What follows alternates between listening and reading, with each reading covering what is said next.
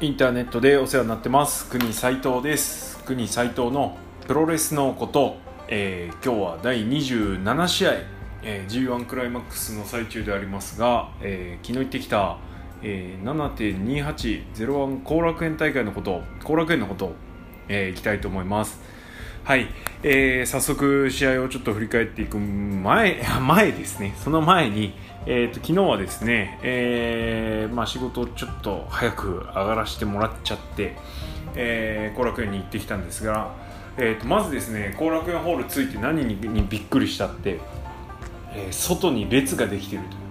まあ、会場前だったんで5階からあの人が並んでたんですけどもそれにしても01でこんだけ列ができるってなかなかないなと。えー、もうそれだけでちょっとあのそわそわそわそわしてしまうというような状態でした、はい。えー、この日の大会は、えー、火祭りの決勝とそれからライガーの01初参戦っていうのがあったので、えー、今まで01に来てないお客さんが大量に来るんじゃないのかなということであのやっぱりね空気感が違う人が多く来ると会場の雰囲気だいぶ変わりますからその点でまあ不安っつったらちょっと失礼な言い方になるかもしれないけど今までいつも01の空気じゃなくなっちゃうのかなっていう不安はちょっとありました。がまあそれは杞憂でしたね。はい。あのー、そんな心配する必要は一切なかったです、まあ、詳しくはまた後ほど、えー、話します、まあ、そんな感じでお客さんが普段よりも多かったので、えー、並んでるという状態でした、えー、みんなにちょっと、えー、一緒にこの日は5人。自分入れて6人ですね、えー、で退去して見に行ったんですけれどもあのチケットをいつも、あの弾丸選手に取ってもらってるので、えー、先にちょっと引き換えてから、えー、みんなちょっとまあ並んどいてもらって自分は1人であの上上がってチケット引き換えてきました。そしたらなんとですねまああのでかい試合だったんで最前列あの決めてたんですけれども、えー、なんと正面南の伊列というですね凄まじい席がご用意されてましてしかもほぼドセンターという状態でしたね。はい、えー、もうそこでテンションめちゃめちゃ上がった状態で下降りましてはい。皆さんとチケットを分けそして入場しました。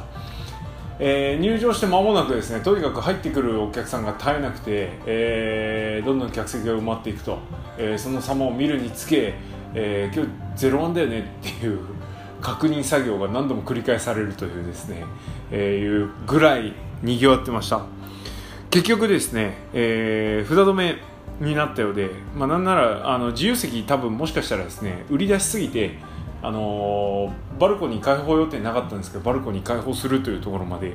行ったぐらい、えー、チケットは売れていたようです。いや本当嬉しい限りですねこれに関しては。満員の観客満員後楽園が満員で01が試合するって本当多分いつまで遡んなきゃいけないんだろうっていうレベルなので本当に嬉しかったです。はい。でえー、っとそれから紙テープですね。やっぱ最前列座ってると紙テープをとにかく投げてくれという依頼が猛烈に来まして。はい。何本持たされたか。何本持ったかな。まあ、顔なじみのいつもゼロにいる顔なじみの人たちもいるので、まあ、そういう人たちから渡されたりとか。それから、まあ、この日はあのチャドさん、えー、バンベさんつった方がいいですかね、えー、経由でちょっとライガーの紙テープもお願いされたりとか、えー、しましてですね、うんと試合よ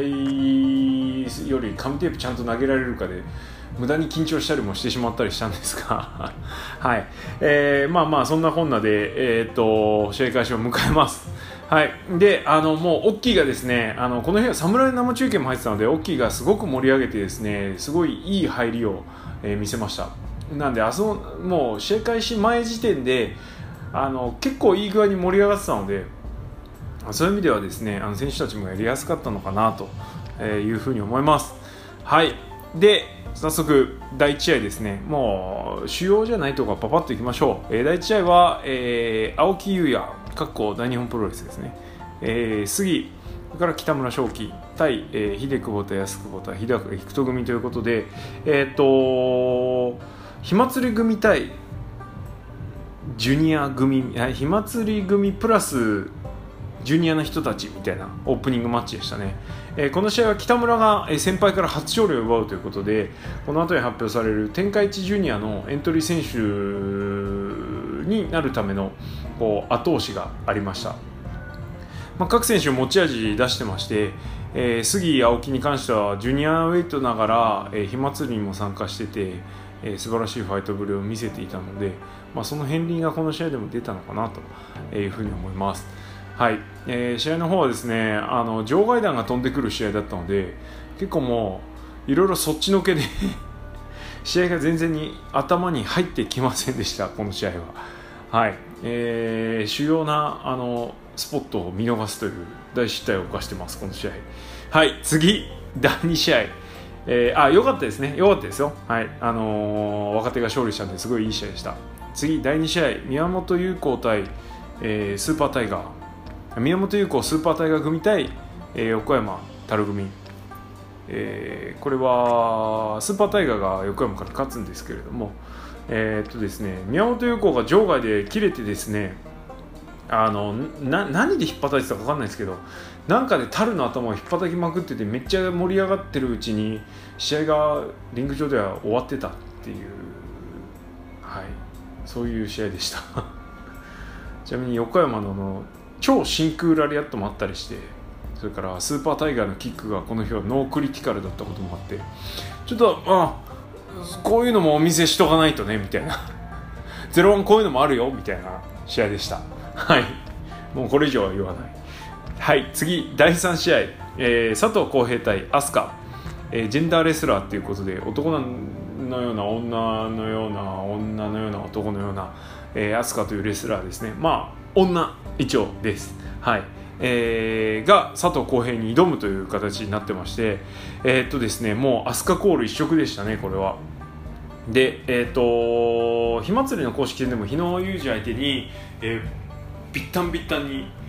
されながら、えー、なんとか頑張るっていう姿を見せていたんですけど、この試合も同じでした。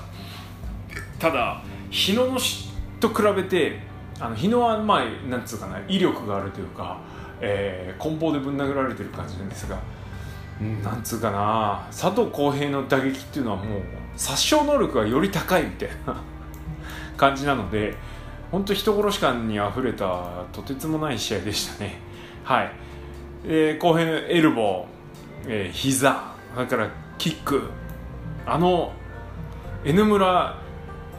もう言わなく言っちゃっていいか。中村慎介が1回対戦した後にもうやりたくねえと言った、えー、ちょっと都市伝説が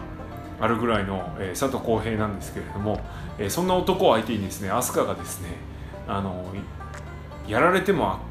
やられても立ち上がる負けずに立ち上がる負けないこと諦めないことみたいなところを、えー、ゼロワンイズムをですね飛鳥が体現したっていうですねこれ素晴らしい試合でしたね。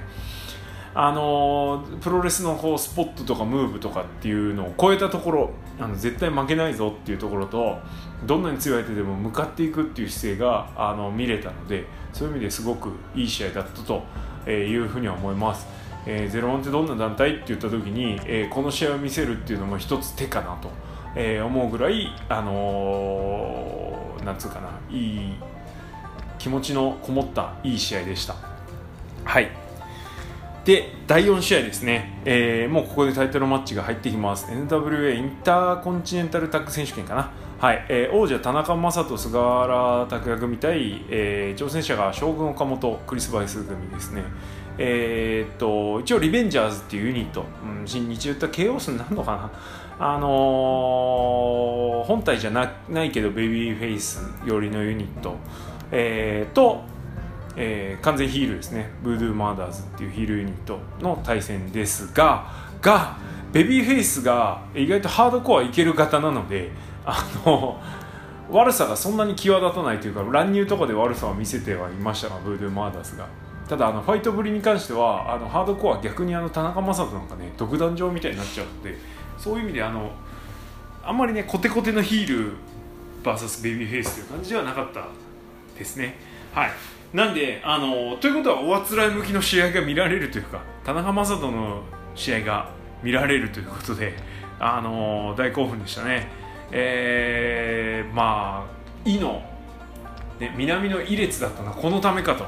あいうぐらいですね。目の前でテーブルはいスーパーフライオン・ザ・テーブルがを見ることができました、えー、前には遮蔽物がなし、えー、俺が一番近い位置一番目の前で見てるっていう状態でいやもう最高でしたね。あのもう一生忘れません。あの光景は。机割れなかったけど。はい、え、割れたんですけどね。あの真っ二つに綺麗に割れなかったっていう感じでした。はい。えー、で、えー、っとこの試合ですねなんとあの各各選手というか、えー、クリス・バイスのフィニッシュであるパッケージパイルドライバーが出たし、えー、田中将人のフィニッシュであるスライディング D ですね。これはあの菅原が丸め込んで起き上がったところ相手が起き上がったところに、あのー、スライディング D を入れてあのそこからフォールに行くっていう素晴らしい流れだったんですけどあの両者のフィニッシュが見れた上でさらにその先に攻防があったということで、まあ、その先の攻防ってあのベビーパウダーの誤爆なんですけどまあそこからのあの丸め込みで、えー、菅原があの逆転勝ちを見せるという、えー、試合でした。あのー、第2試合でとんでもねえやらかしをしてしまった横山でなんですがこの試合でもパウダー誤爆っていう試合でも本当にやらかしをしてしまいまして、はい、ただそのおかげで、あのー、隙をついた、えー、田中将人が市内でぶん殴ったんですけども完全な面でしたね。綺麗な面が入ってあの目の前にその横山が倒れ込んできて、えー、行っちゃってる顔を見た時にあのああのラリアットのことは許そうって思いました。はい。はい。で、えーと、ここで休憩が入りまして、えーと、中継もあったんで結構休憩カツカツだったんですね。5分休憩とかみたいな感じになってえ？みたいな。え？5分かよみたいな感じになったんですけど結局ですねあの定番のあのアイドルタイムがあってアイドルタイムっていうのはアイドリングのアイドルじゃなくて、えー、アイドルが歌う時間がありましてなんとそこに中巻庄司も出てきたりとか、えー、してですねあのなんやかんやであれどんぐらいやってたんですかね 20分ぐらい。次の試合あるまで引っ張ってましたね。はい。そこに来たアイドル、えー、っと双子のアイドルだったんですけど結構可愛かったですね。あの01にのリングに上がったアイドルではあの過去最高レベルだったと。断言できます。はい。まあファンになるかっつったらそれは別の話なんですけど。はい。はいでは次の試合いきましょう。ここからですね本番は、えー、第5試合、えー、スペシャルタッグマッチ、えー、高岩達人大谷慎次郎組対ザ・グレート・サスケ重心サンダライガー組。はい。えー、この試合の一番デカデカとしたあの売り出しポイントということで、えー、ライガーの01初参戦、まあ、引退ロードをするならば、えー、やっぱり世話になった。ライバルだった、えー、俺たちが戦いたいということで真っ先に手を挙げて、えー、参戦が実現しました、えー、大谷高岩組っていうと初代の、えー、IWGP ジュニアタッグチャンピオンですね。もう伝説のチームです。特にあのすごい連携技とかあるわけじゃないんですけれども。はい。あのー、なんつうかな、えー、この試合ですね、えーと、まずあのリングアナが、えー、いつもの大きいじゃなくて、えー、ケロちゃん田中リングアナが、えー、かつての新日本プロレスのリングアナウンサーが、えー、ゲストで来てくれて、えー、前工場を述べてくれてかっこよかったですね。はい。で、えーと各選手が入場してくるという形。で先に大谷高岩組入場だったんですけれども入場テーマが、えー、新日時代の大谷の「キャッチ・ザ・レインボー」ですね、えー、で入場してくると,、えーと、大谷実はですね今ジュニアウェイト多分まだジュニアウェイトだと思うんですけれども、あのー、ヘビーからジュニアに転向しまして、はい。えー、その時にしばらくですねチャンピオンになってしばらくの間は、えー、この「キャッチ・ザ・レインボー」で入場してきてたんですけれどもはい。あのー、なんつうかねノスタルジーに浸るにはすごくいいあの入場テーマですよね。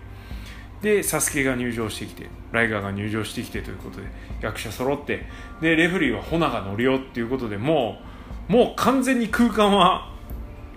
新日本プロレスになりましたね。はい。ただここまでノスタルジーだったのはあえて言います。あのー、なんつうかな浸れたのはここまでで、えー、ここから後に関していわゆる要はゴングが鳴ってからに関しては少しそういうシーンも見せたけれども当然使ってる技なんてそうそう変わるわけがないしやっぱ各選手ねあのそれぞれに負けないぞっていう気持ちを押し出してあの今をやっぱり思いっきりぶつけてくれたんでいわゆる話し合いにならなかったこういう試合にありがち引退ロードで思い出作りに来たわけじゃないっていうのがあのすごく嬉しかったです。えーね、こういう試合ってややもするとなんかお決まりのムーブを見せてわーってみんなも湧いて喜んででなんか満足したなっていう感じで終わるみたいなところあるんですけれども全然そんなことなくて。はい。あのー、もうやっぱねあの頃の気持ちは気持ちはあの頃のものを持ってきてるけれどもやっぱり戦ってる人たちは今の人たちなので今で今の自分たちを持てるものをぶつけ合うっていう素晴らしいあの本当にね変にノスタルジーに振らないすごくいい試合だったと、えー、俺は思ってます。お客さんはいろんな思いを持って見ればいいし例えば応援するコールとかね「サスケチャチャチャコール」なんか超久しぶりでしたけど、あのー、そういうのはいいんです。そういうのは楽しむ方としてはね。ただ見せたものはもう思いっきり今の4人の姿が見れたしね。あのー、なんだろうな。ちょっと期待してた部分がねいろいろあって高岩の餅つきが見れるんじゃないかなとか大谷のスワンダイブが見れるんじゃないかなとか、うん。あの、そういう期待があったりもしたんですけれども、えー、それぞれができることとあの今をぶつけ合うっていう形だったんで逆にあのすごく熱い試合になったなというふうに思います。えー、試合ぶっちゃけこの試合引き分けると思ってたんですけども決着つきましたね24分10秒大谷がグレートサスケを毛さ切りチョップで仕留めるということで、まあ、この毛さ切りチョップですねあの橋本のスタルジーでいきなり出したんじゃなくて、まあ、当然橋本の魂を大谷慎次郎は背負ってあのずっと試合を続けてるので、えー、っと例えば水面蹴りとか試合の序盤で出てましたね。それから毛さ切りチョップなんかっていうのはあのほぼほぼ毎試合ぐらい使ってるんですけれども、えー、毛さ切りチョップ手がパーのラリアットでしたね完全に。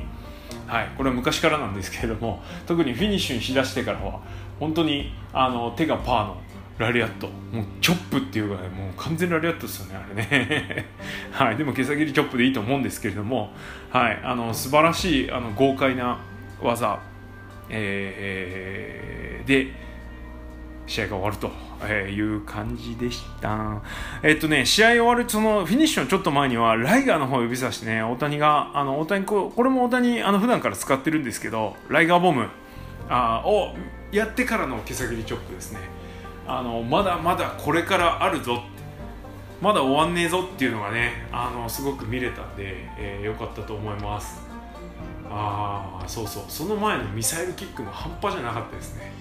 はい。あのー、いろんな団体見に行ってますけどあのミサミサイルキックが当たった瞬間にあんなに激突音をするのは久しく聞いてませんでしたね。すげえ当たってました、はい、やっぱあれがミサイルキックだな。と思います。えー、っとなんかあのプロ格デラックス見たらスワンダイブ式って書いてあるんですけど全然スワンダイブではありませんでした。はい。まあそんなこんなであのーノスタルジーな気持ちに浸りつつ、えー、続きがあるのを見せつつ、えー、それから各選手のあの今を堪能できたということですごくいい試合でした。会場もめちゃめちゃ盛り上がってました。はい。えー、あそうそう。あとねあのこれ速攻で LINE 飛んできたんですけどグレートサスケは目の前でラッキープラードやったんですね。ちょっと足滑らせたりしちゃったんですけれどももうあれも一生忘れないからサスケのケプラーダって言ったらね伝説の技なんでもう、はい、それをあの目の当たりにできて、えー、非常に嬉しかったですし、あの席が荒れてこう場外なんで荒れて一通り戻った後にパッて携帯見たらあの後方にいるチャドさんからあだからバンベさんからですねあの来てましたね。はい。羨ましいぞって LINE が来てました。はい。結構ねこの日はあのー、普段絡んでる人もそうですしあのツイッターのフォロワーさんなんかもすごく大挙してきてまして、えー、本当知ってる人が知らない人もですねすごくいっぱい来てました。あなんかあの俺のことは知ってますみたいな人も何人かいてちょっとこっぱずかしかったりもしてるんですが、はいあのもしプゴと聞いてたら今後ともよろしくお願いいたしますって感じですね。はいでは、えー、次。第6試合、えー、メインイベントですね、えー、火祭り優勝決定戦、えー、A ブロック代表日野裕二対 B ブロック代表岩崎とは、えー、この試合はあ今年所属になって、うん、あのもう優勝候補バリバリの筆頭の日野が A ブロックを勝ち上がってくる。して B ブロックは、えー、ちょっとくせ者揃いというかですね、えー、結構他団体の選手がいっぱいいたりして、うん、そう宮本優子がいたり武田正史がいたりっていうねリーグを、えー、なんと岩崎とは勝ち上がってきました。キャリア2年に満たない選手で、えーまあ、まだまだではあるんですけれどもあのやっぱり体がでかい。それからゼロワン仕込みのあの負けん気の強さと、ハードヒットですね。っていうのを、えー、この試合でどれだけ出せるか。日の相手にそれを出してどれだけ追い詰められるかっていうのがポイントだったと思います、えー、試合開始2秒でですねあのもう前の試合忘れるぐらいのあの目の覚める、えー、ジャンピングニート、えー、ラリアットがありました。あそこでもう俺と隣にいた、えー、ちょっと今姿消してますけれども。駒柴さんはですね、えー、もう持ってかれましたね、えー、どうせ日の優勝だよみたいな感じにはなってたんですけど岩崎行けモードに変わりました。はい。あの打撃がねその後ちょっと続かなかったのがうん苦しいなっていうところではあるんですがまあ、あれだけでもですね試合のアンダードッグ感を一気にこう覆したっていうのはすごく良かったんじゃないでしょうか。まあ、結局その後はですねいろいろあって、あの、日野に飲み込まれてしまうということで、えー、はあったんですけれどもそれから試合展開にはねとにかくまだまだ稚拙なところ足りないところがいっぱいあったんですが、あの、この舞台を大抜擢されたこのキャリアの選手としては本当にこれ以上ないぐらい頑張ったんじゃないのかなと、いうふうに俺は思いました。うん。今回みたいに一元さんが多い、えー、大会で、えー、それでいいのかっていうのもあるとは思うんですがまあなんていうかな。胸を張って「ゼロワンです」って言える日野裕二を押し出しつつ、えー、これからゼロワンのこれからを背負って立つ矢崎とはっていう選手も、え、見せることができたっていうのは、え、俺は良かったと思います、あの、結果が伴ってないとかうん。試合内容も見せきれてないっていうのはもしかしたらあったかもしれないですけれども、はい、あこういう、あのー、なんだろうな。う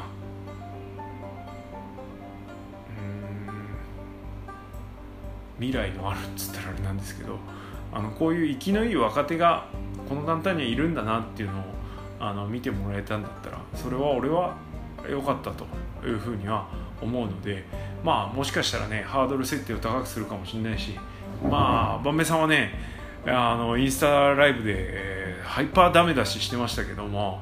うん、あの日野の技を全部受け切る出し切らせるっていうだけで俺はこのキャリアの選手としては、えー、上出来なんじゃないのかなと。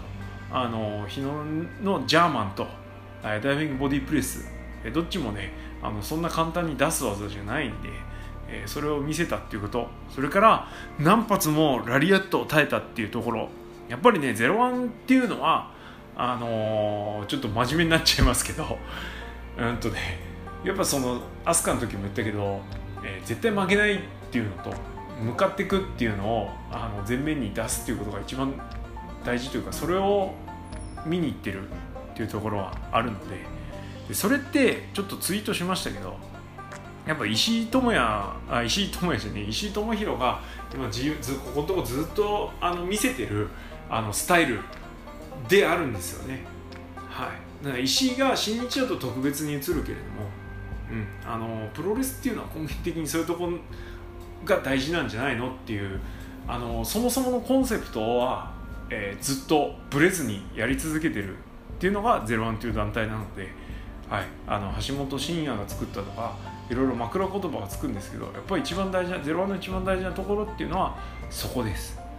あとはあの外人ね。はい。あのずっこけでもいいんですけど面白い外人がいっぱいいる。今はクリス・バイスしかいないですけどはい。あのー、いい外人があの来る団体でもあるのでねライディーンとかあ今はディラン・ジェームスとして頑張ってますけれどもはい。あのもともとは AJ スタイルズだってローキーだってダニエルズだって、えー、スパンキーだって えー、カザリアンだってそうだしサモア・ジョーだってそうだし、えー、ね本当今をときめくスーパースターたちがみんな01から出てってるわけで、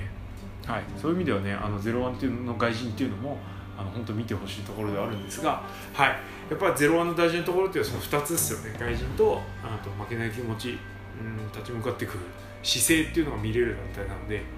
そういう意味ではあの最後のメインイベントっていうのは全く実力及ばず17分17秒発金ボムで、えー、日野が勝ったわけですが、えー、俺は良かったと思いますしこれからの岩崎とわをもっともっと見てほしいなと応援してあげてほしいなというふうに思います。はい。えー、なんとこんな感じでも8月12日の新木場で関本大輔の持ってるベルトに01の、えー、ベルトに挑戦するのが実は決まってます。なんで決まったのかちょっとあんまよくわかんないけど、えー、まあこういうのもねあの日の戦を経てさあ関本にどう向かっていくのか、うん、勝とうが負けようがですね見せなきゃいけないものが絶対あるので、はい、それをあの岩崎が見せてくれるのかっていうのは、えー、楽しみにしておいてもいいかなと、えー、もしお時間のある方はぜひ足を運んであげてください。です。はい。ということで、えー、やっぱり01ねちょっと熱くなっちゃうというか前のめりになりすぎちゃうんですけれども。うんと本当に、えー、いい興行でした、えー、普段見に来ない人にいいものを見せられてよかったなっていうのもあるし、えー、逆にあの変によそ行きじゃない01が見せられたっていう良かったもあるし単純に試合が良かったっていうのが良かったもあるし本当にいろんな意味で良かった工業だなというふうに俺は思いました。はい。でこの日結局観客なんですけど結構ノリを見てるとうん昔からゼロワン知ってるお客さんがやっぱなんだかんだ多かったかなと。はい。えー、ああんまり来てなかったけど来たよみたいな人お客さんがすごく多くてで一部そのいわゆる俺が言ってる NJPW ユニバースの方々もいましたが、はい、少しゼロワン気になってたりとか前ゼロは見てたよみたいな人たちがあのいっぺんに集まってくれたような感じはあるのでまだまだねこんだけ集められるポテンシャルがポテンシャルがある団体なんだなっていうのを確認できただけでも俺は良かったと思うしこれがなんとか続いてほしいなと